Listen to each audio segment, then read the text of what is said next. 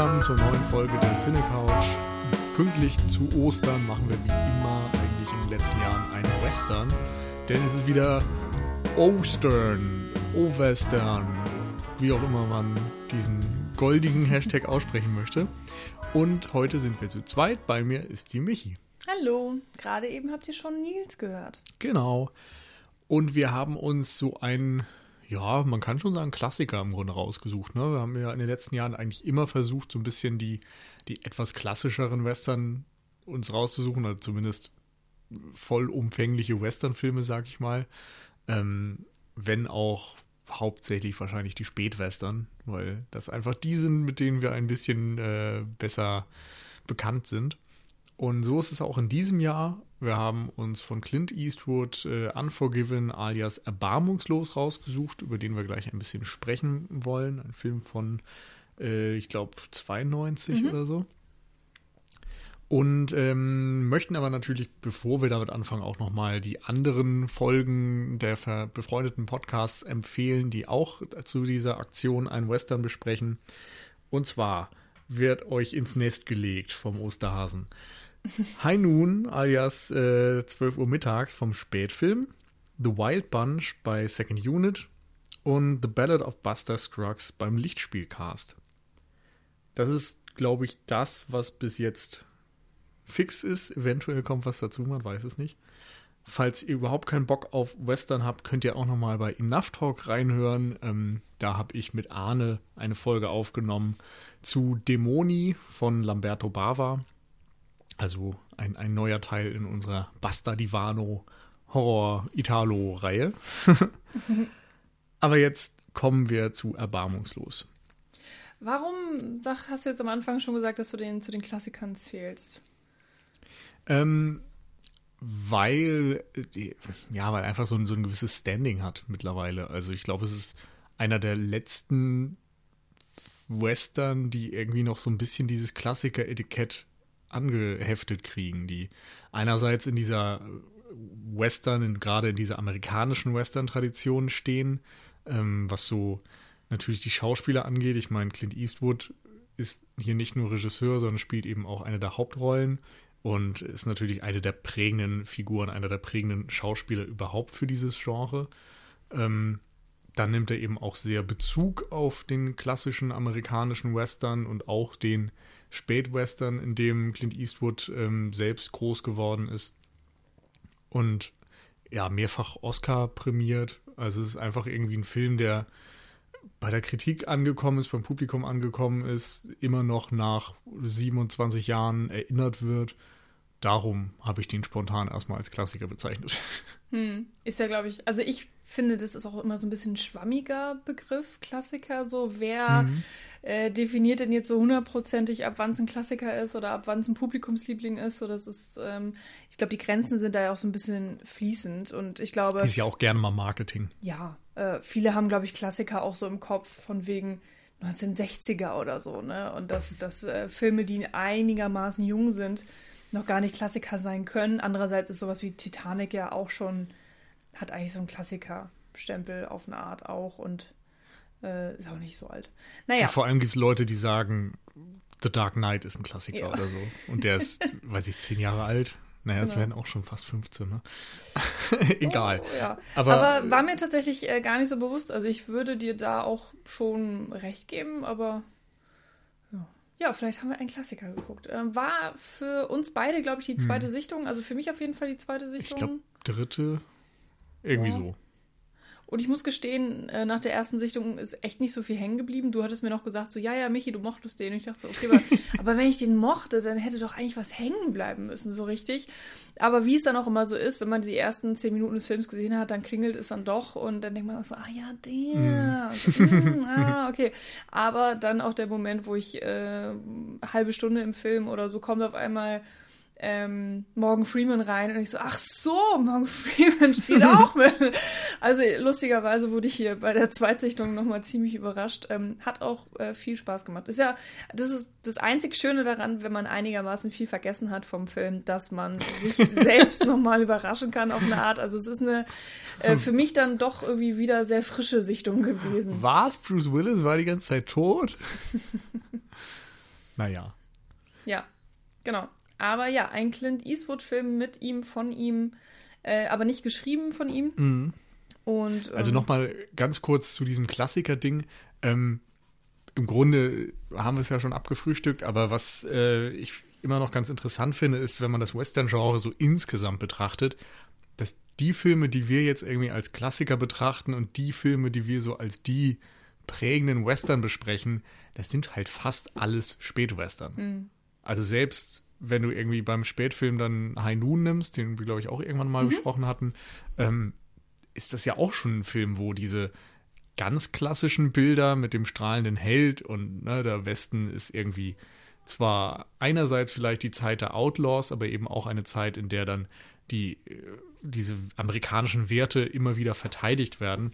Ähm, das ist ja ein Film, der genau das eigentlich schon umkehrt und sagt, unser Sheriff in diesem Film ist alleine und diese gesamte Dorfgemeinschaft steht ihm nicht bei.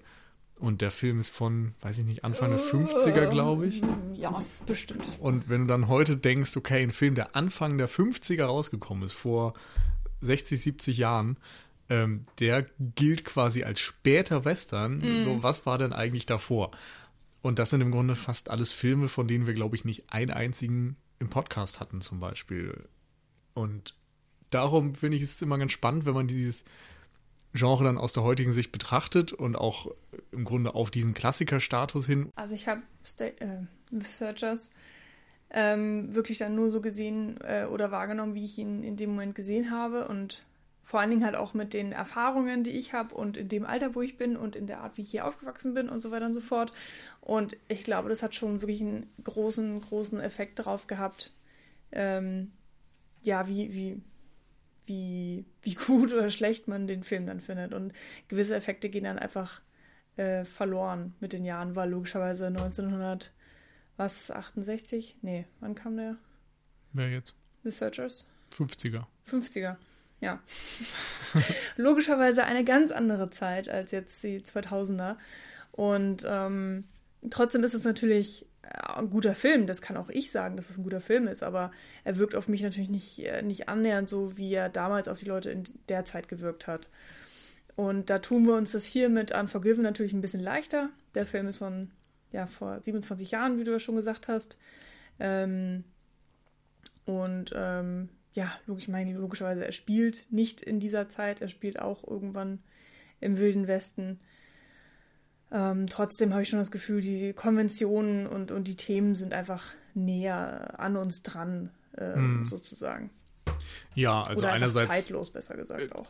Ja, es ist natürlich schon klar. Also bei dem alten Film kennst du John Wayne und ich glaube Natalie Wood war noch dabei, ne? Mhm.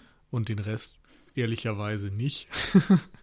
und äh, die irgendwie auch dann nur aus so einer ganz, ganz übersichtlichen Anzahl von Filmen. Während dann ein, ein Morgan Freeman und Gene Hackman und äh, Clint Eastwood andere Kaliber sind, die für uns irgendwie zeitgemäßer sind und, und man kennt sie aus modernen Filmen. Sie spielen natürlich auch irgendwie moderner, die ganze Inszenierung und Kameraführung und überhaupt alles ist irgendwie moderner, Mhm. weil es nun mal ein deutlich neuerer Film ist. Und der spielt oder, oder ist natürlich auch ein Produkt seiner Zeit.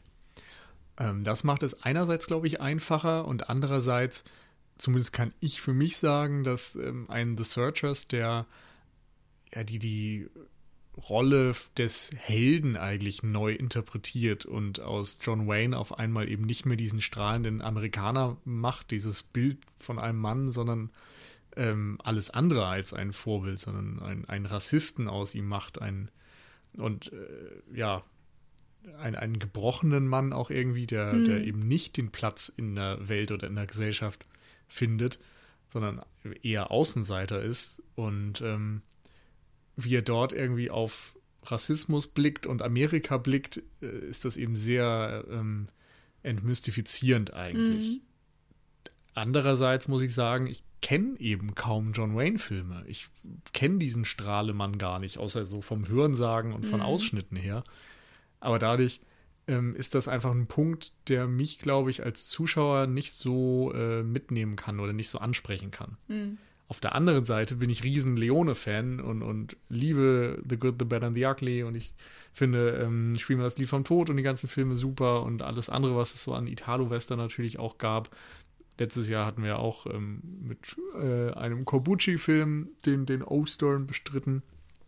Und insofern fühle ich mich da ein bisschen besser zu Hause und weiß irgendwie, was äh, im italienischen äh, Western abging, was, was die Themen waren, was die Ansatzweise war bei den Erzählungen und so weiter.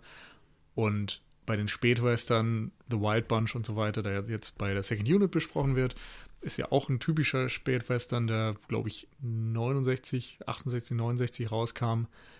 Und ähm, deutlich brutaler war, zum Beispiel, als das vorangegangene und auch sehr zynisch in seiner Erzählweise. Und ähm, insofern, da kenne ich mich auch ein bisschen besser aus.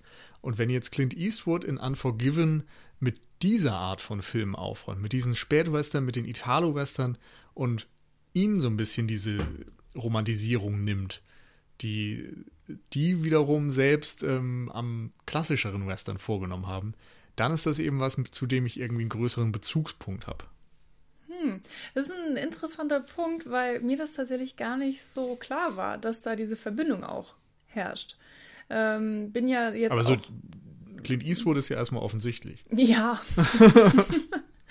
das habe ich schon dann doch auch hingekriegt. Nee, aber ähm, ich, ich habe diesen Film halt gar nicht eingeordnet, sondern mhm. wirklich komplett losgelöst, einfach so für sich betrachtet und jetzt auch nicht drüber nachgedacht, ähm, was für eine Art Held haben wir hier und inwiefern gibt es eine Weiterentwicklung oder Veränderung oder so. Das mhm. ähm, lag mir einfach nicht so nahe, liegt natürlich auch daran, ähm, dass ich zugegebenermaßen in dem Genre nicht so zu Hause bin. Ähm, also ich schaue Western auf jeden Fall schon gerne. Ich beschäftige mich aber nicht so unbedingt großartig mhm. damit und kenne halt eine minimale Brand Bandbreite so auch. Also ich, ich kenne, ja. glaube ich, die großen Klassiker irgendwie und das sind ja auch vor allen Dingen die Filme, die dann herausstechen, die ja vielleicht außerhalb der Norm sind auch noch und dadurch habe ich so ein verzerrtes Bild. Hm, nee, ich glaube, ich, glaub, ich würde, also ja, natürlich kann man irgendwie von einer Handvoll Filme nicht auf alles schließen, könnte ich aber jetzt bei dem, was ich kenne, auch im Grunde nicht sagen. Aber ich glaube, wenn du irgendwie äh, zwei glorreiche Halunken gesehen hast und ein The Wild Bunch gesehen hast, dann reicht das eigentlich, um mhm. schon diese Bezugspunkte zu kennen und ähm, ja, die, die Verbindungen herstellen zu können. Weil ähm, in The Wild Bunch, wenn man das Finale zum Beispiel nimmt, äh, ist das ja ein, ein Actionfilm, ein Vorreiter im Grunde für den modernen Actionfilm. Und der Tod ist dort trotz ähm, der Massen an Blut, die gezeigt werden, wahnsinnig ästhetisch. Und äh, so wie ähm, die Leute da in den Heldentod gehen, wird das ja auch ein Stück weit glorifiziert. Mhm. Genauso wie äh, man in zwei glorreicher Lunken das ähm, feiert, wenn dort äh, Banditen ähm, über den Haufen geschossen werden. Oder na, wenn Tuko sagt, if you wanna shoot, shoot, don't talk. oder mhm. so. Das ist lustig. Und Unforgiven dreht das natürlich auf den Kopf, indem der Tod hier jedes Mal schmerzhaft ist mhm. und, und quälend langsam und eben nicht einfach irgendein namenloser Scherge offscreen verendet und dann nichts mehr sagt, sondern ja, es hat Bedeutung. Es, mhm. und, und es macht eben auch etwas mit diesen Figuren, die töten. Es ist nicht so, dass du das einfach tust, weil es halt der wilde Westen ist und dann ist es vergessen, ähm, das ist ja eher so die, die zynische Sicht, die die Spätwestern und Italo-Western an den Tag legen, sondern Clint Eastwood zeigt im Grunde traumatisierte Figuren, die jahrelang als alte Männer nicht vergessen können, wie sie als junge Männer sich benommen haben, was für schlimme Taten sie vollbracht haben und wie das immer noch an ihnen zehrt. Und das ist einerseits natürlich ähm, ein neuer Blick auf die Figuren dieses Genres und andererseits auch eine Kritik, würde ich sagen, an den alten Filmen. Hm. Jetzt sind wir schon direkt drin. Voll reingesprungen. Aber ist auch ganz gut, denn es soll ja auch um Unforgiven gehen. Ähm, wo fangen wir denn am besten an? Oder? Handlung kurz? Ja, meinetwegen. äh, wir haben, wie heißt er? Money? Ja, William Money. William Money oder auch Bill, wie er, glaube ich, die meiste Zeit auch genannt wird äh, eben Clint Eastwood oder gespielt von Clint Eastwood, ein ähm, sozusagen in, in, ähm, in Re retired. Äh, naja, würde ich nicht mal Äh, sagen. Aber- nee. Also ein alter Mann, ein Schweinebauer im Grunde. Genau, also er hatte eine ähm, glorreiche, wenn nicht sozusagen ähm, eher schreckenshafte ähm, Laufbahn als, als Bandit und Mörder und tu nicht gut und was nicht was ähm, hinter sich, hat jahrzehntelang ähm, gesoffen und gemordet und geraubt, was das Zeug hält. Ähm, anscheinend auch in der Szene legendär und bekannt und gefürchtet. Hat dann eine Frau kennengelernt, äh, die ihn zum Besseren bekehrt hat, mit der er dann auch ähm, zwei wundervolle Kinder bekommen hat und äh, dem alten Leben abgeschworen hat, seitdem auch nie wieder eine Flinte angefasst hat und mit ihr in die Einöde gezogen ist, um dort in Frieden zu leben. Dann ist sie aber tatsächlich ähm, nach einigen Jahren ähm, verstorben und Pocken oder so. Und ähm, er fristet eben ein ziemlich erbärmliches oder armes ähm, Dasein im Niemandsland Mhm. mit seinen Kindern und versucht sie aber gut zu erziehen. Und, da setzt ja eigentlich erst der Film Genau, ein. im, im äh, Sinne der Mutter eben auch zu erziehen. Das ist tatsächlich auch ein ziemlich wichtiger, ähm, eine ziemlich wichtige Basis für diesen Film. So lernen wir ihn eben kennen, mit einer ganz kurzen Einführung. Und dann kommt eines Tages ein, äh, ein anderer Tunichgut ins Spiel, sozusagen. Und zwar der junge ähm, Schofield Kid, wie er genannt wird, oder besser gesagt sich selbst nennt, der ähm, zu Bill kommt mit einem Vorschlag, ähm, einen Auftrag zu erledigen, der eben extrem viel Geld bringen soll. Es geht darum, einfach nur zwei Cowboys zu ermorden, da diese eine ähm, Prostituierte aufgeschlitzt haben und ähm, nicht zur Rechenschaft gezogen wurden und die Prostituierten haben dann ein Kopfgeld ausgesetzt für diejenigen oder eine Belohnung für diejenigen, die die beiden Cowboys umbringen. Und zwar 1000 Dollar, was natürlich eine extrem hohe Summe ist. Und da eben Bill in so schlechten Verhältnissen lebt und er seinen Kindern eine bessere Zukunft bieten möchte, geht er nach einigem Zögern äh, dem doch dann nach und verfolgt äh, Schofield Kid. Ich weiß auch gar nicht, wie er tatsächlich heißt, ehrlich gesagt, aber egal. Naja, ja. Nein, er, er, Er schließt sich ihm genau. an. Und auf dem, auf dem Weg ähm, holt er eben noch seinen alten Partner mit dazu. Das ist dann eben Morgan Oh. Freeman. ja, genau, aber äh, Ned Logan, eben gespielt von Morgan Freeman, damit sie zu dritt diese beiden äh, Cowboys ähm, ja, ermorden können. Ähm, gibt auch, glaube ich, keine schönere Art, das auszudrücken. Zu dritt machen sie sich dann eben auf den Weg. Sie müssen durch einige Staaten reisen, um überhaupt erstmal äh, zu diesem Ort zu kommen. Ich glaube, Big Whiskey hieß er. Und in Big Whiskey gibt es einen ganz besonderen ähm, Sheriff, gespielt von Gene Hackman, äh, Little Bill. Little Bill Daggett heißt er. Und ähm, der ist nämlich genauso berüchtigt äh, als Sheriff, aber ja, ich glaube in guter genauso wie auch in schlechter Weise. Da werden wir mit Sicherheit noch mehr drauf ei- eingehen nachher. Und äh, Little Bill Daggett hat natürlich davon gehört, dass dieses Kopfgeld ausgesetzt wurde, versucht mit allen Mitteln, die er hat, äh, die Gangster und Assassine ähm, äh, aus, aus der Stadt zu verscheuchen, was ihm auch einigermaßen gut gelingt äh, mit der Story von English Bob, die tatsächlich auch ähm, noch größere Bewandtnis hat, wo wir bestimmt nachher noch drauf eingehen werden, die er nämlich erfolgreich verjagen kann mit ziemlichem Schreckensbild. Ähm, aber die drei, also Bill, Ned und Schofield Kid, ähm, schaffen es in die Stadt zu kommen und wollen eben den Plan durchführen, die Cowboys umzubringen, um sozusagen die Prostituierte zu rächen, aber natürlich auch vor allen Dingen das Geld einzuheimsen. Und ähm, da ist halt auch ganz interessant, dass Ned Logan dafür bekannt war, einer der, der feinsten Schützen zu sein. Er hat äh, ein ganz bestimmtes Gewehr, mit dem er immer schießt und wo gesagt wird, dass er damit äh, einem fliegenden Vogel das Auge äh, durchschießen kann. Und Schofield Kid ähm, ist halt äh, jung und ungestüm und hält sich für den Besten und Tollsten und kann es sozusagen gar nicht abwarten, endlich äh, die Cowboys umzubringen. Und ähm, ja, wir haben es also mit einem sehr merkwürdigen Trio zu tun. Und ja, das ist, glaube ich, erstmal so das Wichtigste, ohne jetzt komplett das Ende zu verraten. In Big Hm. Whiskey spielt sich da War ja auch schon alles ab. umfangreich. Ja. Genau. Ähm, erstmal vielleicht zur äh, Figureneinführung. Also Clint Eastwood ist ja erstmal derjenige, mit dem wir eigentlich beginnen. Mhm. Und ähm, da finde ich, ist es schon so spannend, wie das Verhältnis zwischen dieser Figur, die er spielt, ist und ähm, den klassischen Helden aus seiner Italo-Western-Phase oder Mhm. überhaupt Western-Phase. Weil er meistens irgendwie diesen namenlosen Banditen spielt, so sehr gerissen, sehr zynisch, ähm, Einzelgänger. Einzelgänger, überlegen, ähm, hat im Grunde keine Frauengeschichten, ähm, ne, perfekter Schütze und so Mhm. weiter, trickst alle aus, manipulativ, klug, ruhig, so diese ganzen Geschichten. Ähm, und was haben wir jetzt hier? Er hat einen Namen, direkt als Bill und so weiter angesprochen.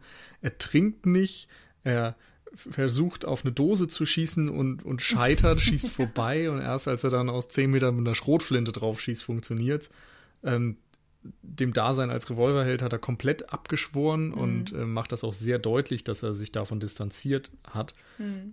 Er ist Witwer, als Vater, also auch sowas familiär gebunden irgendwie. Beziehungsweise man kann sogar noch für Spitzer sagen, alleinerziehender Vater, Mhm. was ja auch vor allen Dingen damals einigermaßen selten auch war. Also, Ja. Er kann nicht reiten. Er fliegt ständig vom Pferd und landet dann äh, bei den Schweinen auch wirklich buchstäblich in der Scheiße. mh, Also, das ist irgendwie überhaupt nichts Glorifizierendes mehr. Das ist Mhm. kein Bandit irgendwie in diesem romantisierten Western-Bild, wie man ihn kennt. Das ist einfach ein alter Schweinebauer. Mhm. Ich finde es wirklich großartig, wie er hier in Szene gesetzt wird und wie einem ähm, durch und durch das Gefühl vermittelt wird, dass er wirklich äh, für zehn Jahre oder was das jetzt genau war, keine Flinte mehr angefasst hat und auch äh, wirklich dem Alkohol abgeschworen hat, weil er, weil es sein ganzes Leben versaut hat und ihn zu einer anderen Person eben gemacht hat. Und ähm, auch mit dem Pferd. Er sagt, er hat äh, Ewigkeit nicht mehr auf dem Pferd gesessen und es macht sich halt sofort bemerkbar. Er geht sogar noch näher drauf ein und sagt, ähm, dass er in, in, in den alten Jahren sozusagen dem Pferd einiges Böses angetan hat und es ähm, die, die Rechte des Tieres sozusagen nicht eingehalten hat oder auch äh, das Tier an sich nicht zu schätzen wusste und jetzt rächt sich das Tier sozusagen dafür und behandelt ihn schlecht und lässt ihn nicht auf sich reiten und also was ähm, ja wird eben erzählt, das ist einfach ähm, sehr, sehr gut geschrieben, wie ich finde. Also generell finde ich das Drehbuch hervorragend. Da gibt es viele Punkte, auf die wir bestimmt noch eingehen werden, aber alleine diese Einführung unseres Hauptcharakters, unseres Mhm. Protagonisten und Helden eigentlich so, ähm, der sich eben aufmacht auf die Reise mit einem ganz konkreten Ziel und auch mit dem ganz konkreten ähm, Geschenk vor Augen, das ist ein falsches Wort, Mhm. aber diese, diese, Ja. 1000 Dollar, die da eben Nee, nee, das schweben. finde ich aber gar nicht. Also ich finde, es geht für ihn eigentlich, ja klar, auf dem Papier schon um das Geld, aber das ist nicht so wie bei zwei glorreiche Halunken oder so, dass es wirklich die ganze Zeit darum geht, dass alle hinter dem Gold her sind und wirklich reich werden wollen oder so, sondern im Grunde finde ich, ist es für mich eher ein Film über einen Mann, der mit seinem früheren Ich konfrontiert wird. Mhm. Und klar, das, äh, das Geld ist dann aus meiner Sicht eher ein MacGuffin, das es in Gang Ja. setzt und so weiter, dass, dass er sich Ja. überhaupt erst mit dieser Situation auseinandersetzt. Aber wie gesagt, so dieses Spannungsfeld zwischen dem alten Ich und dem neuen Ich oder dem, dem alten Ich und dem jungen Ich, wie auch immer man es dann äh, äh, dreht, das ist das, was seine Reise ausmacht. Und Mhm. die anderen Figuren ähm, stützen eigentlich immer diesen, diesen Konflikt oder diese Grundausrichtung. Mit Ja. Schofield Kid ist es genauso, der wird erstmal eingeführt als dieser junge ähm, Bandit und dann lernst du später immer mehr, dass er eigentlich ein Blender ist, dass er sich zwar gern so sieht als dieser gefährliche Bandit von allen gefürchtet und so weiter, aber es ist er absolut nicht. Er ist halb blind im Grunde, kann dadurch nicht gut schießen. Er hat auch äh, noch nie jemanden umgebracht, obwohl er gern damit angibt. Dass er Schofield Kid genannt wird, ist höchstwahrscheinlich eine Überlegung und äh, ein, ein Name, den er sich einfach selbst gegeben hat. Er ist ne, einfach extrem jung, also er, er hat nicht viel Lebenserfahrung, er ist, wie du sagtest, ähm, übermüßig und so weiter. Und das ist äh, natürlich dann nochmal eine direktere Konfrontation von Clint Eastwood mit seinem früheren Ich. Mhm. Und es geht gleichzeitig natürlich auch um diese Mythenbildung. Clint Eastwood war früher Westernheld in den Filmen von Sergio Leone Mhm. und Co., ähm, aber eben auch in dieser diegetischen Welt von Unforgiven. Und alle erzählen von den Geschichten, von, von Situationen, wo er drei Leute auf Mal umgebracht hat und sowas. Und er sagt ganz oft, ich kann mich nicht dran erinnern. Mhm. Und teilweise ist es so ein Verdrängungsprozess, würde ich sagen. Teilweise sagt er ja selbst, er war ständig besoffen. Mhm. Er war ständig äh, unter dem Einfluss von Alkohol und sonst was und ähm, konnte im Grunde auch nur, nur so diese grausamen Taten vollbringen, aber erinnert sich dementsprechend auch kaum an die Details. Ähm, und dennoch gibt es diese ganzen Geschichten, die sich alle widersprechen und sich alle überschlagen und, und äh, die, die Taten noch grandioser und besonderer darstellen, als es vermutlich am Ende war. Eben auch etwas, was ähm, in dieser Nebengeschichte von äh, Little Bill und wie hieß der andere? Äh, English Bob. English Bob deutlich wird, wo English Bob die ganze Zeit mit einem Biografen herumläuft, der so, so ein Comic eigentlich mal oder ein Buch, ich, nee, ein Buch, und, und Comic-Cover im Grunde. Ne? Autobiografie. Genau, also- Autobiografie, aber natürlich alles äh, verdreht und, und alles viel, viel größer macht, als es eigentlich war und ihn nur im besten und, und scheinenden Licht darstellt. Und Little Bill klärt den Biografen dann auf, wie viele von diesen Begebenheiten tatsächlich aussahen, Mhm. dass er eben nicht glorreich im Duell gegen jemanden gewonnen hat, sondern ihn im Grunde hinterrücks erschossen hat und solche Oder durch absolutes Glück nur noch überlebt hat. Aber ja. ähm, also da hast du total recht. Das ist wirklich eine, ähm, so ein spannender Nebenstrang, der da mit English Bob aufgemacht wird. Weil, weil diese, diese falschen Fakten oder diese Glorifizierung, ich glaube, das trifft halt so in der Art nicht so hundertprozentig auf äh, Bill, also nicht Little Bill, sondern Bill, Bill ähm, Dings, also Clint Eastwood, äh, William zu, weil zum Beispiel ja dann auch Ned Logan sagt so, hier, Will, ich erinnere mich, äh, du hast nicht zwei Leute gleichzeitig erschossen, das waren noch drei Leute gleichzeitig. Ja, aber das meine ich ja gerade. Also niemand weiß im Grunde genau, was da vorgefallen ist. Alle haben irgendwie eine andere Version im Kopf und am Ende wird halt irgendeine davon die Legende. Hm. Ja, ich habe es Also- tatsächlich eher so verstanden, als dass tatsächlich William der noch größere Schütze war. Oder so. Ja, okay, das, Weißt das du? auf eine Art schon, ja. Also es wird die ganze Zeit angedeutet, dass William tatsächlich nicht nur durch diese Geschichten eine große Nummer war, sondern auch wirklich gefährlich war und Hm.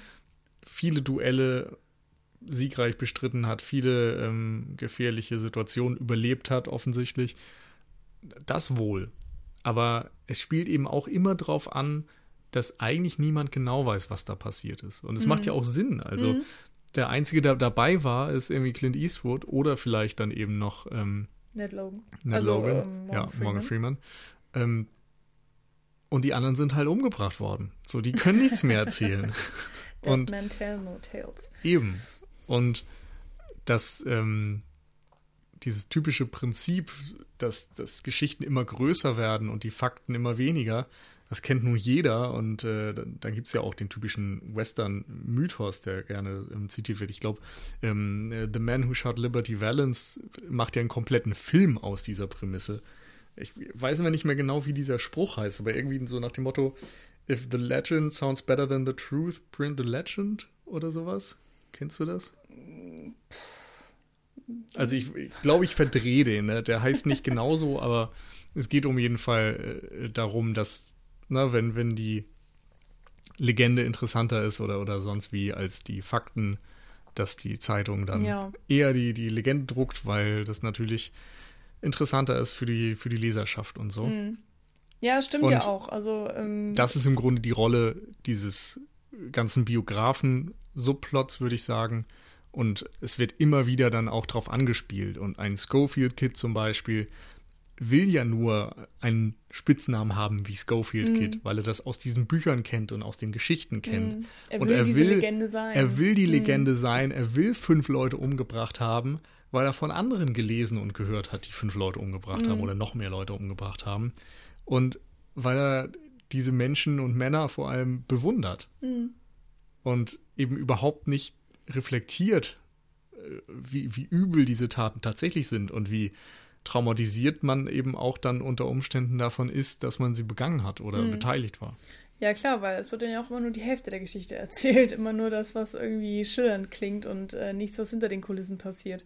Das, was dann ja zum Beispiel Clint äh, Eastwood, also William, am Lagerfeuer bespricht, als er zu Ned Logan sagt, irgendwie, ähm, erinnerst du dich noch an den und den Typen? So, ich muss manchmal an ihn denken oder mir kommen die Bilder in den Kopf, als ich ihm irgendwie ins Gesicht geschossen habe und am mhm. anderen Ende seines Kopfes kommen seine Zähne wieder raus. Das sind halt diese Beschreibungen, wie es auch im, im Film rübergebracht wird. Das sind echt so Momente, wo, wo, ja, wo mir einfach so ein bisschen die Gänsehaut kam. Und es ist, und du merkst, wie brutal ähm, William damals gewesen sein muss und was für schreckliche Taten er wirklich begangen hat. Und äh, irgendwann fällt auch der Spruch so von wegen, ja, wie, wie, wie schläfst du denn nachts? Und einer meinte, ja, besser als ich eigentlich tun sollte. Und ähm, es ist einfach sehr, sehr deutlich, dass sie schreckliche Taten vollbegangen, vollbracht haben. Ähm, und irgendwie trotzdem noch weiterleben können. Also sie sind ähm, Bestien auf eine Art, aber kommen klar damit, weil sie auch nur Menschen sind. Und das ist alles so ineinander verschwobelt. Das finde ich mega interessant.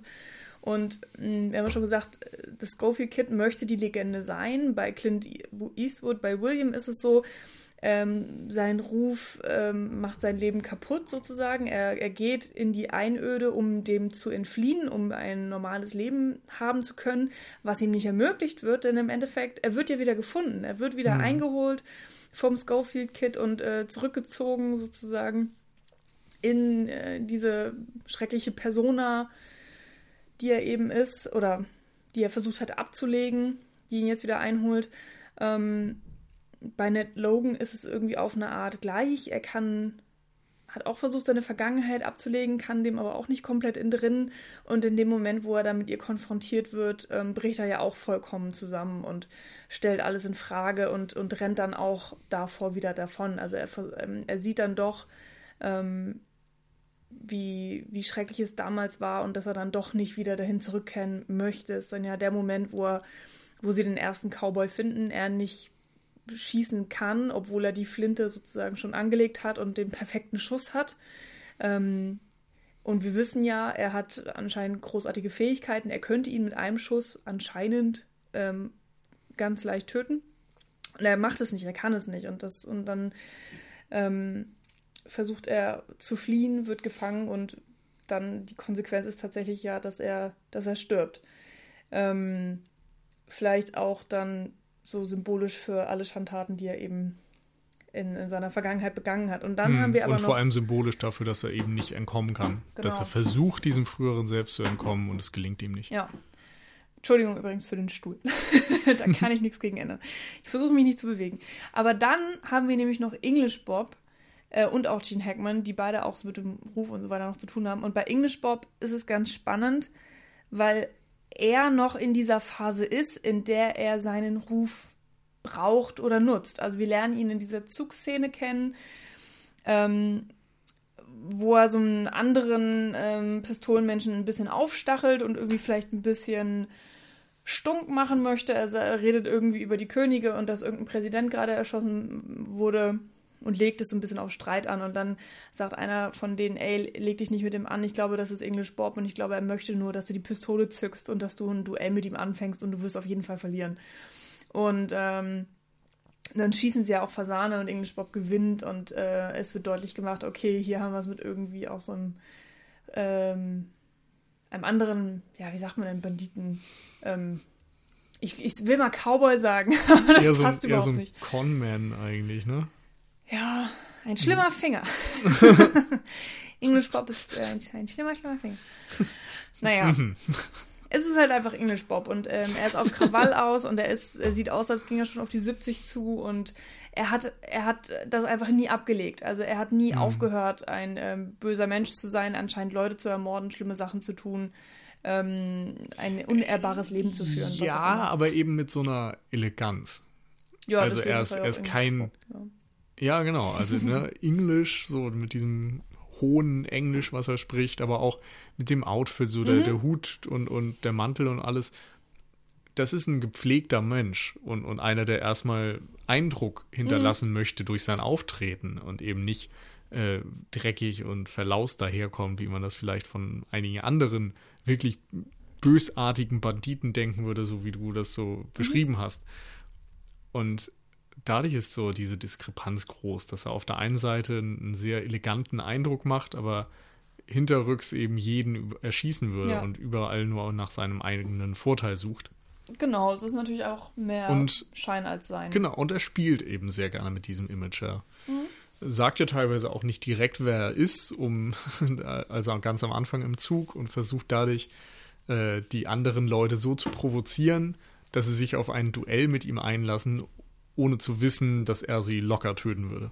Ja, genau. Also er spielt eben damit. Äh, das, ich finde es einfach interessant, wie wir in diesen vier Figuren vier Beispiele haben, sozusagen, mit diesem Legende sein, Legende sein wollen, äh, Legende versuchen zu fliehen und so weiter und so fort. Und ähm, da finde ich, merkt man einfach, dass man vom Drehbuch her extrem ausgeklügelte Figuren hat, die gegeneinander ausgespielt werden. Mhm. Ähm, was für mich großartig funktioniert in dem ganzen Film. Ähm, und, und wirklich auch eine der großen, großen Stärken dieses Films ist, dass einfach wirklich diese, ja, diese Charaktere gegeneinander ausgespielt werden, was sich auch daran zeigt, dass zum Beispiel auch äh, Gene Hackman und English Bob ziemlich viel Zeit bekommen. Es ist nicht so, als würden wir 90 Prozent des mhm. Films äh, an Clint Eastwoods Schulter hängen und nur ihm zugucken und im Laufe seines äh, Weges andere Personen kennenlernen, sondern zum Beispiel Gene Hackman und English Bob werden abgesetzt davon eingeführt. Wir lernen diese Personen kennen, ohne dass Clint Eastwood irgendwie auch nur annähernd in der Nähe der Stadt ist und so weiter. Und das fand ich sehr, sehr spannend, dass ja. da die Zeit so äh, aufgeteilt wurde zwischen diesen Charakteren. Und ähm, ich finde, es ist eine unglaublich schlaue Entscheidung, weil ähm, gleichzeitig durch diesen Subplot von English Bob und Gene Hackman der Hauptplot mit äh, Clint mhm. Eastwood noch äh, an, an Stärke gewinnt und auch an, an Tiefe. Und das ist mir beim zweiten Mal sehen tatsächlich auch erst klar geworden, was dann der Nebenplot für eine Bedeutung hat für, den, äh, für ja. die tatsächliche Geschichte und auch für die, ähm, das spätere Aufeinandertreffen von Gene Hackman und, und Clint Eastwood. Ähm, das ist alles wirklich sehr spannend gelöst, vor allen Dingen auch, weil manche dieser Figuren nur sehr kurze Zeit aufeinandertreffen. Aber wenn sie aufeinandertreffen, in einem selben Raum sind, dann ähm, hat man immer das Gefühl, so es explodiert und ganz, ganz viel passiert. Ja. Ähm, wenn du von dem Subplot zwischen diesen Figuren sprichst, würde ich eigentlich sagen, es ist der Subplot von English Bob und der ist auch nur in diesen einen Subplot involviert. Also hat ja eigentlich nicht viel zu tun mit den anderen mit, mit Clint Eastwood und Morgan Freeman und so weiter. Ja. Und ist dann auch relativ schnell aus dem Film raus. Ähm, deutlich spannender oder, oder deutlich mehr Zeit auf jeden Fall und dadurch in verschiedene äh, Konflikte involviert ist Gene Hackmans Figur, der ja den Sheriff spielt und ganz am Anfang eben schon dafür verantwortlich ist, dass überhaupt erstmal dieser gesamte Plot in Gang gesetzt wird, weil er die ähm, beiden Männer nicht bestraft oder nicht hart bestraft, die die eine Prostituierte massakrieren.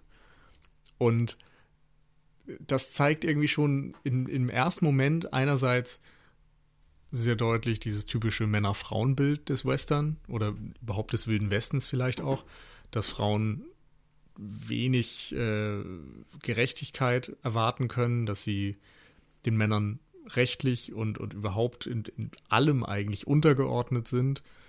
Und Gene Hackman nutzt das eben dann auch aus und, und ja, der Besitzer von diesem Bordell wird zwar entschädigt dafür, dass ihm jetzt Einkünfte löten gehen, aber die Prostituierte selbst kriegt im Grunde nichts. Und da ist schon deutlich, was für ein Rechteverständnis er hat und wie er seine Rolle dort ausfüllt. Und dass Sheriff eben nicht bedeutet, dass man der Gute ist mhm. oder, oder irgendwas ansonsten. Und äh, er nutzt im Grunde seine Position zum eigenen Vorteil, äh, nutzt sie aus, um in der Stadt dafür zu sorgen, dass ihm niemand ähm, in die Quere kommen kann. Er setzt ein Waffenverbot für die Stadt aus, damit eben keiner kommt und ihn aufgrund irgendwelcher Geschichten aus der Vergangenheit umbringt. Er baut die ganze Zeit irgendwie schön an seinem Häuschen raus, auch äh, rum, auch wenn er eigentlich überhaupt nicht dazu in der Lage ist. Aber das äh, Waffenverbot, das ist doch erst eingeführt worden, äh, nachdem das Kopfgeld bzw. die Belohnung ausgesetzt wurde, damit halt niemand die zwei Cowboys töten kann in die Stadt kommt. Ja, aber ich fand, es war auch recht deutlich, dass ihm das gut zu Pass kam, als Ignish Bob in der Stadt war. Ja. Und er ihm dann deswegen die Waffe wegnehmen konnte. Und er hat natürlich immer seine Schergen, also seine Deputies um Mhm. sich herum und so. Also er macht sich das eigentlich äh, ganz gemütlich da, macht Ja. sich ein gutes Leben.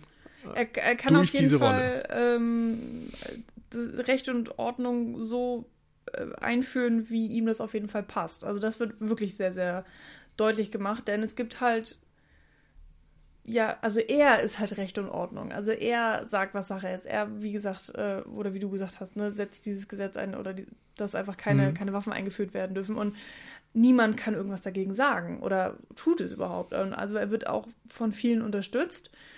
Ähm, er ist auch immer der Erste, der um nach Hilfe, äh, also geholt wird, wenn, wenn irgendwas passiert, heißt es immer, hast du, hast du Little Bill geholt? Ist er da? Und dann so, nee, nee, er baut an seinem Haus. Aber Little Bill muss doch kommen. Und dann sind sie schon mal ganz verzweifelt, wenn er nicht sofort zur Seite ist und, und hilft, weil ähm, er ja auch einen gewissen Ruf hat. Er ist auch schon äh, richtig rumgekommen. Also die Deputies sagen dann auch, er kommt, äh, war schon in Texas Sheriff und, und hat da die richtig schlimmen Sachen erlebt sozusagen. Jetzt ist er halt in unserer verschlafenen Kleinstadt. Ähm, Will hier eigentlich, ähm, das ist ja auch so das Ding, er, eigentlich will er ja auch selber Ruhe. er will ja sein Haus bauen da und, und ähm, in Frieden gelassen werden. Und ja gut, ähm, hat halt keiner mit den Prostituierten gerechnet. Die Gerechtigkeit wollen, die er ihnen einfach nicht geben möchte. Hm. Ja. Ähm, insofern auch spannend, weil es gibt keine Schwarz-Weiß-Figuren. Es gibt nicht den Bösen, es gibt nicht den Guten, sondern alle haben äh, Seiten von allem, was sich beim Sheriff vor allen Dingen auch dadurch zeigt, dass er ähm, einfach jeden verprügelt, wie er lustig ist. Also Ja, genau. Das meine ich eben. Ja. Also er nutzt eigentlich diese Position aus, um sich das alles so ein bisschen gemütlich zu machen und so zurechtzudrehen, dass er davon profitiert. Ähm, genauso wie eben am Ende auch klar ist, dass er ja, ich weiß nicht, inwieweit ist ihm irgendwie tatsächlich an, an Durchsetzung des Rechts gelegen? Also Mhm. will er eigentlich diese Männer tatsächlich schützen oder ist es ihm eigentlich egal? So die, sein wahres Gesicht, finde ich, zeigt er auch dann erst in dem Moment, als er Morgan Freeman foltert. mh, Ähm, aber ich weiß nicht, so ist. da- Da wird seine Motivation, finde ich, nicht hundertprozentig deutlich oder ich habe sie zumindest nicht mehr im Kopf. So, warum ja, tut er, also warum geht er so weit? Weil eigentlich ist er vorher in diesen Konflikt nicht so wahnsinnig involviert, würde ich sagen. ähm, du meinst, warum geht er so weit mit, mit Morgan Freeman? Ja. Äh, Ich glaube, das ist, also ich habe es so als verletzten Stolz verstanden, weil ihm sind ja, es hat nicht funktioniert. Also sein Plan hat nicht funktioniert. Die beiden Cowboys sind ja zu dem Zeitpunkt Mhm. tatsächlich gestorben. Ähm, er konnte die drei ähm, Attentäter nicht fassen. Er hat durch absoluten Zufall halt Morgan Freeman in die Finger bekommen.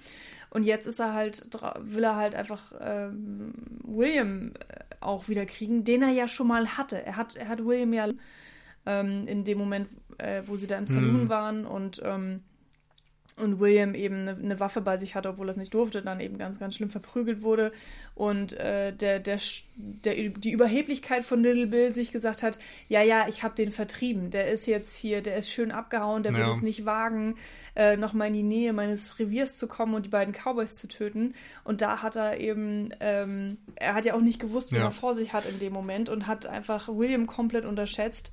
Das Dementsprechend ist, war sein Stolz dann einfach äh, sehr, sehr doll angekränkt Hm. und er musste natürlich seinen Ruf auch wieder herstellen. ich glaube, das ist ein Jungs. guter Punkt. Also dieses sich selbst überschätzende, vielleicht dann auch wieder durch die Legende oder den, den Status, den man durch Mhm. diese Legende hat, dass man überall respektiert wird und geachtet und auch gefürchtet wird und sich irgendwann selbst einredet, dass man so eine große Nummer ist und mm, ja, so ein bisschen die Real Realität nicht mehr äh, bemerkt, dass man vielleicht doch in Gefahr ist und ein bisschen mehr Demut an den Tag legen sollte. Mhm. Ähm, seine Überheblichkeit wird natürlich auch dadurch gesteigert, dass zu dem Zeitpunkt äh, dieser Schriftsteller auch schon um ihn rumwuselt und Ja, ähm, ja, hat so eine ihm so, Eitelkeit. ja, rumschmeichelt und äh, auf einmal nicht mehr die Autobiografie von English Bob schreiben möchte, sondern eben die von ihm, von, von äh, Hm. dem Sheriff. Und ähm, das ist auch wirklich ein großartiger Zug, wie dieser Schriftsteller da eingesetzt wird, weil er ähm, es ist halt nicht ein Gimmick, sondern ich finde, dieser Schriftsteller, der, der ist, das ist wirklich so ein interessanter Kniff, ist einfach nur so ein zusätzlicher interessanter Charakter, der alles nochmal so ein bisschen mehr aufwühlt, nochmal eine andere Energie reinbringt und so ein Mhm. ähm, gleichzeitig irgendwie so ein außenstehendes Element ist. Also vielleicht auch wirklich so eine, so ein bisschen wie, wie ein Drehbuch, also metamäßig halt so ein Drehbuchschreiber ja. oder auch Zuschauer irgendwie zu sehen ist, so der, derjenige, der eben interessiert ist an der Legende, diese festzuhalten ja. oder eben auch ähm, überhaupt erst zu einer Legende zu machen weil wir ja auch gelernt haben, dass der Schriftsteller einige Details auslässt oder vielleicht ein bisschen blumig schreibt oder etwas überdramatisiert äh, für die Geschichte und ähm, mhm. die Bücher müssen sich ja verkaufen und so weiter und so fort. Das ist äh, auch da, da nochmal ein interessanter Kommentar auf das Ganze.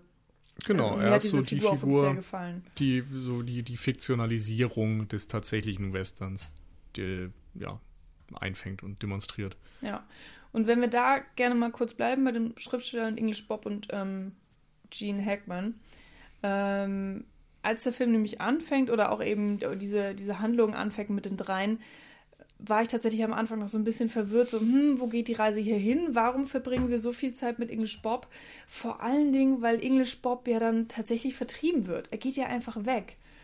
Und das fand ich irgendwie so spannend, weil man das Gefühl hat, so, da, da ist ja gar nichts richtig passiert mit ihm, ne? Was, was, was war das jetzt so richtig für eine Geschichte?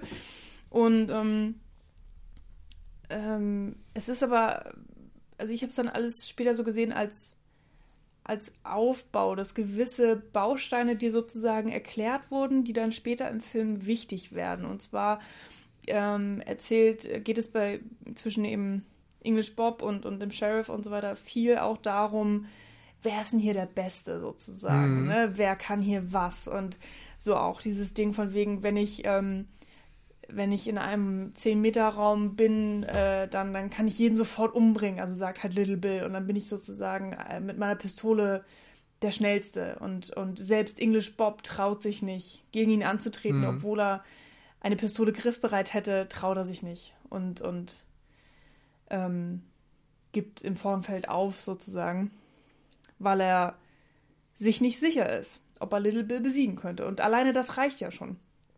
Ja, und, und weil er auch ähm, nicht in der Lage ist zu töten. Also da finde ich war auch wieder so dieser äh, Kniff hin zu Ned, der äh, das Gewehr am Anschlag hat und sagt so, ich kann es nicht, ich kann nicht abdrücken. Da, weil der Schriftsteller eben auch nicht in der Lage ist, einfach so, so. mir nichts, dir nichts, Little Bill zu töten. Ja. Also genau, für mich war es nicht nur Angst. Bob. Weil English Hä? Bob kriegt, äh, er kriegt doch, er ist in seiner Zelle ja, und der okay. Schriftsteller reicht ihm die, die Ja, genau, Kanone. genau, aber der Schriftsteller hat ja vorher die Kanone. Genau, ja. Genau, und hat selbst schon die Möglichkeit, ja. Little Bill zu erschießen und hat ja auch gute Möglichkeiten. Ich meine, er hat das Ding im mhm. Anschlag, er hat, ihm wird gesagt, los, Ziel, los, mhm. schieß, mach sonst was.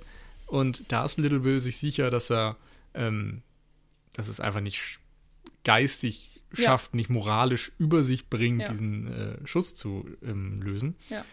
Und bei English Bob ist es ja eher so, dass der schon so äh, zusammengeschlagen wurde, dass er nur noch so ein bisschen in den Seilen hängt mhm. und natürlich dementsprechend auch viel weniger Reflexe hat. Und mhm. gleichzeitig, glaube ich, auch ein bisschen dran zweifelt, ob die Waffe tatsächlich geladen ist oder ja. nicht. Ja, das auch. Also da kommen natürlich viele Elemente mit rein. Aber ähm, ja, dieser, dieser Mythos wird eben erklärt. So, warum sagen denn überhaupt alle, dass ich der Beste bin und warum mhm. ähm, haben so viele Leute Respekt vor mir und so weiter. Das, das wird halt alles erklärt und auch die Figur äh, Little Bill wird eben sehr in Szene gesetzt und, und mhm. äh, es wird deutlich gemacht, dass mit ihm wirklich nicht zu scherzen ist und dass er ähm, ja, aber tatsächlich ist das Witzige, dass eben die Frage ist am Ende, ob er tatsächlich Fähigkeiten hat oder ob dieses Charisma, was er hat, seine ja, Fähigkeit genau. ist. Ja. Denn du weißt eben nicht, wie oft er das vorher schon ähm, so abgezogen hat. Ob er tatsächlich einfach auf engstem Raum, weil du auf engstem Raum nun mal schwer vorbeischießen kannst, dass er dort einfach ein paar Leute umgebracht hat, in Anwesenheit von anderen Leuten und dadurch als Revolverheld gilt. Oder ob er einfach immer nur davon erzählt und alle ihm sofort glauben, weil er eben dieses, ja, dieses Charisma mitbringt und genauso, wie oft hat er das vielleicht schon versucht, anderen zu sagen, ja, erschieß mich doch. Hm. Und dann den Zuschauern im Grunde ähm, gezeigt, dass er der schnellere Schütze ist, während er vielleicht tatsächlich einfach dem anderen eine leere Waffe gegeben hat hm. und dadurch überlegt hat. Also er ist einfach gerissen, er weiß irgendwie auch ähm, sich zu inszenieren hm. und dadurch ein ein, ein Bild von sich aufzubauen, was ihm dann wiederum in der Folge Vorteile verschafft. Genau, und dieses Bild, was er dem Schriftsteller aufbaut, genau das Bild äh, baut er ja auch auf für uns, für mhm. den Zuschauer. Und ich habe das tatsächlich sehr angenommen. Also ich habe dann auch Bill als Little Bill als diesen äh, ja schnellen Schützen gesehen oder was auch immer, der eben für den er sich ausgegeben hat. Und dann kommt es eben zur fast letzten Szene im Film, hm. wo er dann auf Clint Eastwood tritt. Und da hast du sozusagen diesen Payoff, weil, weil da spielen dann diese ganzen Elemente rein, äh, die eben zwischen ihm und Little Bob, äh, English Bob passiert sind. Und erst da habe ich so richtig verstanden, warum diese ganze mhm. Geschichte überhaupt äh, so wichtig ist, ja. weil, weil dann eben am, im Finale nochmal drauf zugegriffen wird, sozusagen. Genau. Und dieses Bild, was du eben von Little Bob hast, äh, als Zuschauer, mh, auf die Probe gestellt wird, auf eine Art. Beziehungsweise es wird sich dann halt gezeigt, so schafft er es gegen mhm. William zu bestehen. Ja. Wer, wer, ist denn jetzt hier der, der bessere Schütze oder der schlimmere ja, Finger? Aber auch nicht nur das, sondern ähm, an, während sie da zu dritt im Gefängnis sitzen, sagt er ja auch noch, ähm, dass es nicht darum geht, tatsächlich, wer schneller zieht, sondern dass es wichtiger ist, wer, wer die Ruhe bewahren mhm, kann. Ja. Und genau das ist, was die ganzen ähm, Leute aus dem Dorf, die im Saloon sitzen und die ganzen Deputies und so, eben nicht hinbekommen. Und das verschafft natürlich dann Clint Eastwood den Vorteil, weil der äh, ist diesen Druck irgendwo gewohnt und ähm, die Deputies ziehen zwar schnell, aber sind eben überfordert und, und schießen panisch, schießen nicht Clint Eastwood an, äh, der ruhig genug bleibt, um dann seinerseits einen Vorteil draus zu ziehen. Und so dieses ähm, Image, was sich Little Bill aufbaut, das, was ihm ein Gefolge verliehen hat, das äh, hilft ihm dann eben in, dem, in der Situation im Finale auch nicht mehr weiter. Mhm. Und ja, gleichzeitig dann auch wieder zurück zu Clint Eastwoods Figur, ist es ähm, dort eben sehr spannend, dass als seinem Freund im Grunde versagt wird, die Vergangenheit hinter sich zu lassen. Er wieder anfängt zu trinken, was er mhm. die ganze Zeit verabscheut hat während des Films vorher und er wird wieder zu seinem alten Ich und mhm. Gleichzeitig wird das aber eben auf eine sehr, sehr düstere und diabolische Art mhm. inszeniert, was nochmal deutlich härter ist, als man das aus den meisten, ja, Clint Eastwood Western aus den 60ern oder so kennt. Ähm, und er bringt dann wirklich diese komplette Mannschaft da um und äh, wird zu diesem alten Ich, was er eigentlich hinter sich gelassen hatte.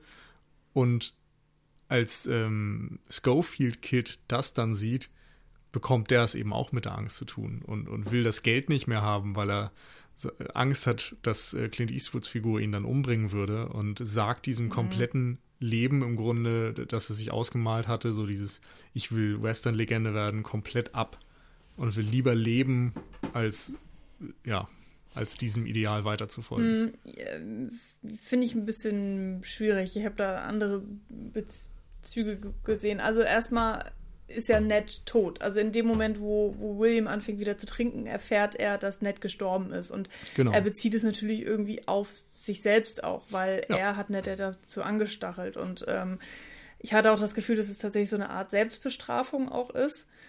Und auch eine gewisse Aufgabe, so im Sinne von, okay, jetzt ist auch alles egal, jetzt ähm, jetzt bin ich auf meinem Rachefeldzug und, und Ja, genau, ähm, es ist Rache, aber mh. eben auch Rache dafür oder, oder Wut, meinetwegen, darüber, dass man seiner Vergangenheit nicht entkommen kann.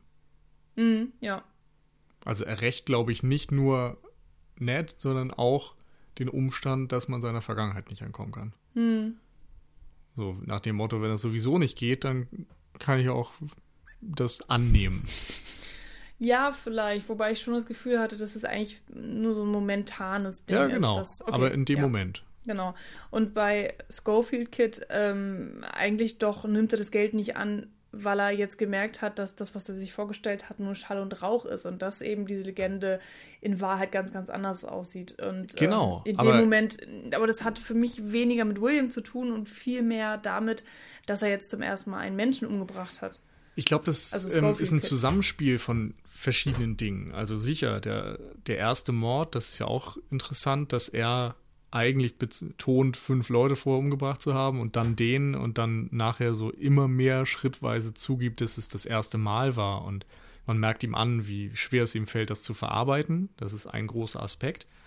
Aber er lernt eben auch Clint Eastwood als diesen, ja, doch etwas zurückhaltenden älteren Mann kennen, von dem er diese Western-Geschichten gehört hat und äh, glaubt zu Beginn des Films an die Western-Mythen und stellt im Verlauf des Films fest, dass die Schall und Rauch sind, dass es äh, nichts mit den tatsächlichen Umständen zu tun hat. Und mit denen kann er eben nicht umgehen. Er kann mhm. nicht damit umgehen, Menschen zu töten. Er kann nicht damit umgehen, dass es nicht ist wie in seinen Vorstellungen und Träumen und es Büchern. Es ist halt nicht hübsch, sondern es ist, genau. es ist dreckig und. Und, und äh, ich glaube, es ist auch diese Fassade von Clint Eastwood, hinter die er gucken kann, mhm. als er feststellt, wie tatsächlich äh, Bill Money drauf war, wenn er betrunken und, und diabolisch Menschen umgebracht hat. Hm. Und dass er dort erkennt, so das will ich nicht. Das will ich nicht sein, das will ich nicht erleben, damit will ich auch nicht konfrontiert sein. Hm. Ja, mag sein. Also auf jeden Fall alles auf eine Art plausibel. Und hm. ähm, ich finde es einfach auch immer wieder schön geschrieben, weil so ja. viel halt zusammenkommt. Du hast nicht einfach nur ähm, irgendwelche Begründungen so von ich bin böse, weil ich böse bin, sondern es steckt immer was dahinter. Du hast immer eine gewisse ja. Tiefe zu allen Entscheidungen, die in diesem Film getroffen ja. werden, zu allen, allen Wendungen und ähm, man kann sie alle extrem gut nachvollziehen. Also auch mhm. wenn Ned Logan sagt so, ey Leute, ich pack das nicht, ich reite davon, macht ihr mal und mhm. ähm, äh, ich, ich gehe zu meiner Frau. Ja. Ähm, das sind Momente, wo du denkst, so, ja, kann, kann ich komplett nachvollziehen, macht Sinn für seine Figur. Genauso macht es auch Sinn für Bill Money, wenn er wieder anfängt ähm, zu trinken und auf einmal wieder 15 Leute umbringt mhm. und, und ähm, diesen Rachefeldzug ja. auf den Barbesitzer und Gene Hackman. Ähm, und, und auf der einen Seite ist es total schlimm, dass das passiert, aber auf der anderen Seite schafft es dadurch, ähm, den, den äh, Schofield-Kid vor Schlimmerem zu bewahren. Also im Grunde wird mhm. der gerettet dadurch, dass die alten Männer schon diese ganzen schlimmen Dinge erlebt haben. Die mhm. werden gefoltert, die ja. werden umgebracht, die begehen die Morde, sodass das dann die nachfolgende Generation nicht mehr tun muss und, und sich dem lossagen kann, weil sie die Folgen erleben und, und sehen. Hoffentlich, ja. ja aber zumindest ja. stecken da immer, wie, du sagst, verschiedene Ideen drin, so wenn, wenn der eine äh, schlechtes Karma sammelt, kriegt der andere vielleicht dadurch äh, doch noch irgendwie den, den richtigen Dreh wieder. Hm. Ich finde es ja auch spannend, ähm, vielleicht nochmal so einen anderen Punkt anzuschlagen, wie überhaupt alles angefangen hat. Oder beziehungsweise, ähm, dass die Prostituierten das, äh, die Belohnung ausgesetzt haben. Das allein ist ja schon so ein Ding, wo, was aus heutiger Sicht ist das unvorstellbar. Du kannst nicht einfach äh, ein Kopfgeld auf jemanden aussetzen und, und damit durchkommen. So ist das halt auch so ein bisschen die, die Essenz des Wilden Westens auch so. Ähm, und, und gibt ja auch ein, wirklich nochmal ein Gefühl, wie die Zeit damals war. Mhm. Ähm, was du ja auch schon sagtest, von wegen Frauen haben eigentlich so gut wie keine Rechte, werden rumgeschubst, so ähm, der Sheriff äh, macht Recht und Ordnung, so wie ihm das gefällt und wird absolut nicht daran gehindert, sondern fast noch gefeiert dafür und äh, all solche Sachen, ne, die da eben mit reinspielen und aber vor allen Dingen auch diese Sache, dass du halt einfach dieses Kopfgeld aussetzen kannst und was für eine Kettenreaktion das dann ja auch mit sich zieht, wie wir im Laufe des Films sehen, anhand der verschiedenen Figuren und das unterm Strich ungefähr dann so 20 Menschen dafür gestorben sind. Ähm, wo man sich dann natürlich auch fragen muss, war es das jetzt wert? Und ich finde, wir sehen auch anhand äh, der Reaktionen der Frauen, äh, vor allen Dingen auch der Frau, die dann ähm, mit das, das, das, zerstochene Gesicht hat. Ähm, ich habe ihren Namen jetzt leider nicht parat. Ähm, aber die, ich finde, es gibt so ein paar Momente im Film, wo man merkt, dass sie das hinterfragt. So, so sollte man das tun? Ist das eine gute Idee? Und sie hat ja auch gesagt, so, ja, ich hätte nie gedacht, dass da tatsächlich wer kommt. Ich hätte nie gedacht, dass da tatsächlich Männer bereit sind, das zu tun und wirklich diese zwei Cowboys umbringen.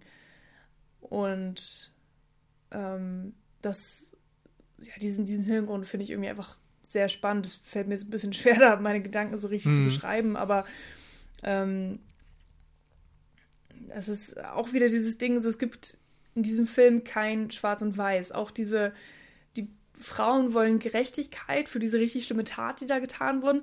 Aber man kann nicht wirklich sagen, dass es Gerechtigkeit ist, weil das ist ja schon ein Schritt weiter. Es ist auch schon wieder eine Art Rache, die, die da mm, vollzogen wird, nur halt nicht von ihnen selbst, sondern von Dritten ausgeübt. Es ist und keine zivilisierte. Und es ist so unverhältnismäßig, hat man halt das Gefühl. Ne? Auf der anderen Art, was wäre denn verhältnismäßig? Sollten die Cowboys jetzt auch das Gesicht zerstochen bekommen? Das funktioniert ja auch nicht. Also das rechte System ist ähm, in der Zeit einfach nicht ausgeklügelt, es ist extrem schwierig und ähm, hier haben wir eben die Prostituierten, die mehr oder weniger Recht und Ordnung in die Hand nehmen. Mhm. Und die, der, der, Status quo oder so wie das Land damals funktioniert hat, hat es ihnen ja tatsächlich auch erlaubt. Denn im ja. Endeffekt sterben ja die zwei Cowboys, sterben sogar noch viel, viel mehr Leute, aber die Prostituierten werden nicht ähm, äh, accountable. Verantwortlich äh, gemacht. Ja, Dafür ja, das so ist ja letztendlich auch der Wilde Westen. Darum heißt er ja der Wilde ja. Westen, weil es eben nicht zivilisiert ist, weil es keine ähm, juristische Grundlage gibt. Mhm. Weil dann am Ende der Sheriff entscheidet, welches Vergehen wie hart bestraft wird. Mhm. Es ist Willkür. Und ich finde es eben gut, dass man auch als Zuschauer in diese unangenehme Position gesetzt wird, dass man eigentlich mit, äh, mit der Frau sympathisiert und sagt so, es ist schrecklich, was ihr da passiert wurde. Die, die Szene ist ja mhm. auch wirklich ähm, eindringlich gedreht und wir sehen ja noch nicht mal richtig viel, was ihr passiert. Ja. Also es ist ja auch sehr, also auf eine Art dann auch wieder zurückhaltend gedreht worden. Es ist nicht blutrünstig. Und ähm, man möchte, dass ihr Gerechtigkeit widerfährt. Und man hat auch das Gefühl, so, ja gut, jetzt muss er seine drei Pferde da abgeben, aber ihn, ihm ist das ja auch scheißegal, dem einen Typen jedenfalls. Aber der andere Cowboy zum Beispiel zeigt ja wirklich auch Reue und will sich sogar ja auch bei ihr entschuldigen. Und im Endeffekt stirbt er ja auch, weil er auch von diesem Kopfgeld äh, betroffen ist.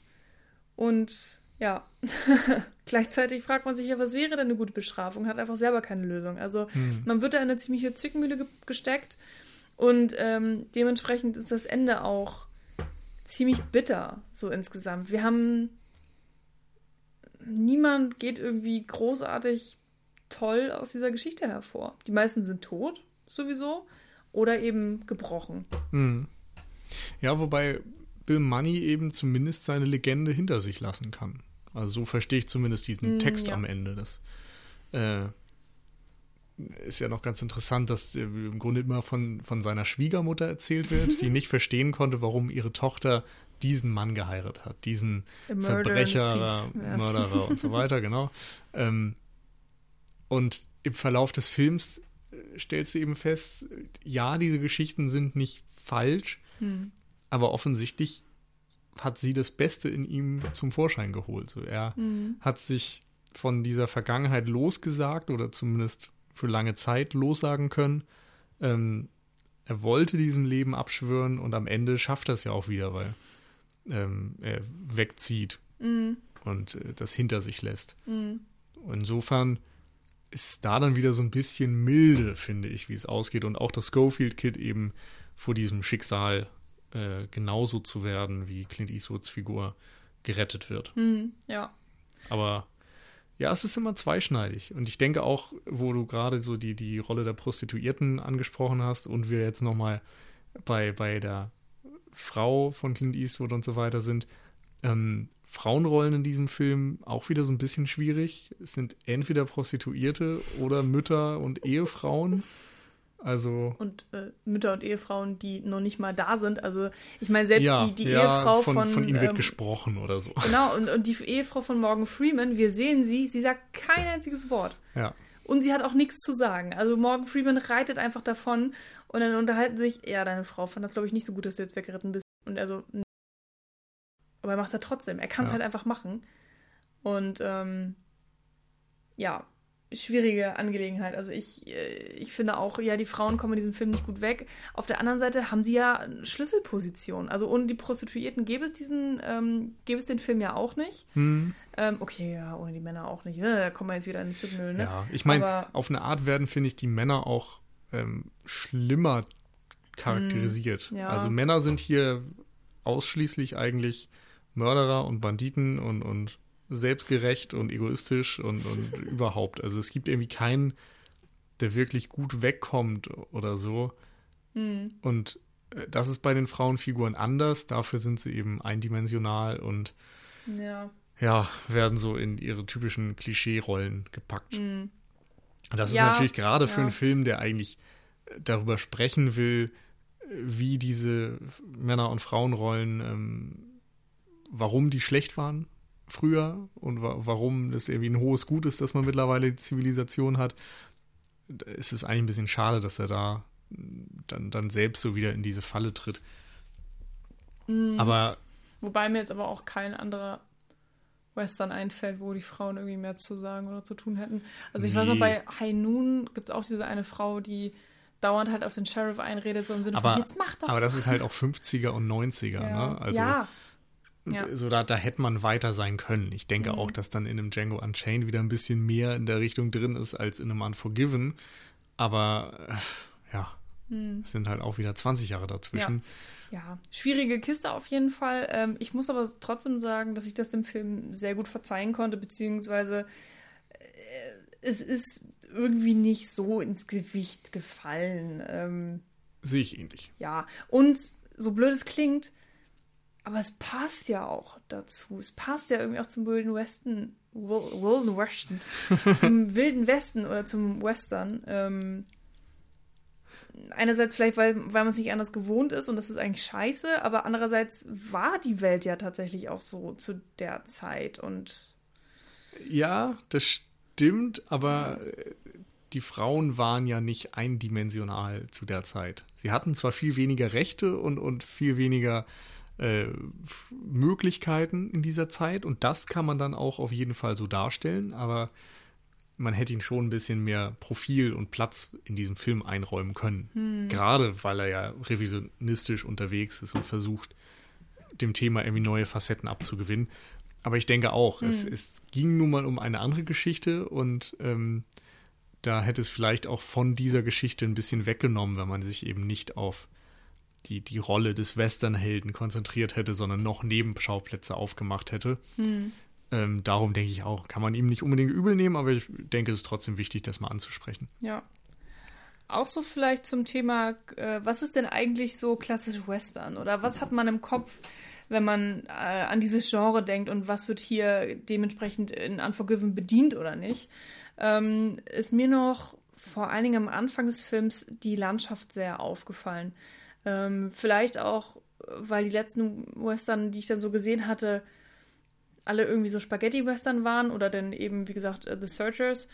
Und da spielst du immer im Yukon Valley oder so in Arizona oder was auch immer und bist halt in so Wüsten und Felslandschaften und alles ist irgendwie viel zu heiß und trocken und, und man wundert sich, dass da überhaupt Menschen leben.